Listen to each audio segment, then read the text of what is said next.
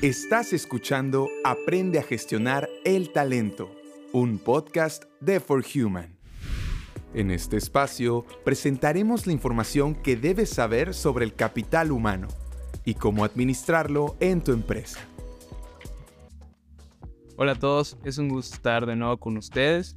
Eh, ella es mi compañera, la contadora Jessica, yo soy el contador Roberto, somos parte del equipo contable de For Human y vamos a hablar sobre un tema muy importante que son los aguinaldos inteligentes. Eh, Jessica nos va a comentar un poquito más acerca del origen del, pago de los aguinaldos, de cómo se ha manejado a lo largo del tiempo y cómo actualmente es un ingreso muy importante para el empleado, pero igual eh, forma parte del presupuesto de una empresa. Jessica, más o menos eh, nos puedes comentar cuándo se empezó a hacer ley el aguinaldo y que se empezara a pagar a los empleados anualmente. Claro, mira, te comento que esto se volvió ley a partir de 1970 cuando se reformó la Ley Federal del Trabajo. Esto se volvió ya una obligación para el patrón y un derecho para él y los trabajadores ya que de 1970 hacia atrás solo aportaban ciertas empresas por las épocas decembrinas como un bono o como una cantidad de dinero extra para sus trabajadores, ya que ellos decían o pensaban en su momento de que si le contribuían de cierta forma a sus trabajadores en estas fechas que son muy importantes para todos nosotros, ellos no la pasarían tan mal para fin de año y iniciaron año nuevo. Este, pero más que nada es eso. En 1970 se reformó la ley en el artículo 87 de la Ley Federal del Trabajo. Se vuelve ley, las empresas están obligadas y es un derecho para nosotros recibir aguinaldo por parte de nuestro empleador. Pues muy importante, la verdad, porque eh, se volvió un ingreso fuerte para el trabajador a finales de año por el tema que me comentas que pues los gastos de diciembre y más que nada para empezar con un presupuesto fuerte para el siguiente año. Entonces, desde que se reformó la, ley, es, es, una obligación y es un derecho para el trabajador. Eh, más que nada, quisiera preguntarte, Jesse, ¿cómo, cómo está el tema de, del pago? O sea, el, el el empleado recibe su aguinaldo en diciembre. Hay una fecha límite, hay, un método de cómo él recibe esa, ese, ese beneficio. Claro, sí. Eh, el aguinaldo tiene que ser calculado con mínimo 15 días ah, de tu salario y tiene una fecha para pago máximo el 20 de diciembre.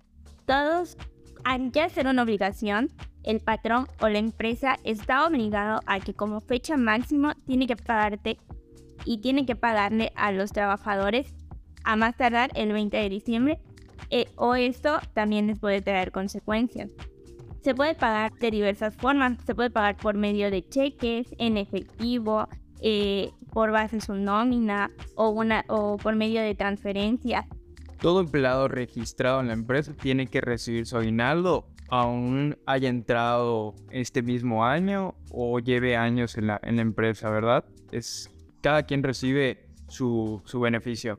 Sí, es correcto. Los empleados que estén desde el día 1, eh, que entren, ya sea, por ejemplo, si no entró el primero de enero y cumple un año calendario dentro de la empresa, no importa porque el, de, el aguinaldo hacer una obligación desde el primer día que entra a la, empresa tiene derecho a, recibirlo.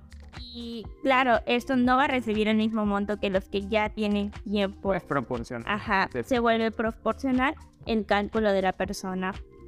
Jessica, con lo que me comentas de, del aguinaldo y la, obligación que tiene el patrón para pagar a sus empleados este, este préstamo, ¿qué pasa cuando, cuando la empresa no cumple con el pago? O sea, tú como empleado no recibes un aguinaldo.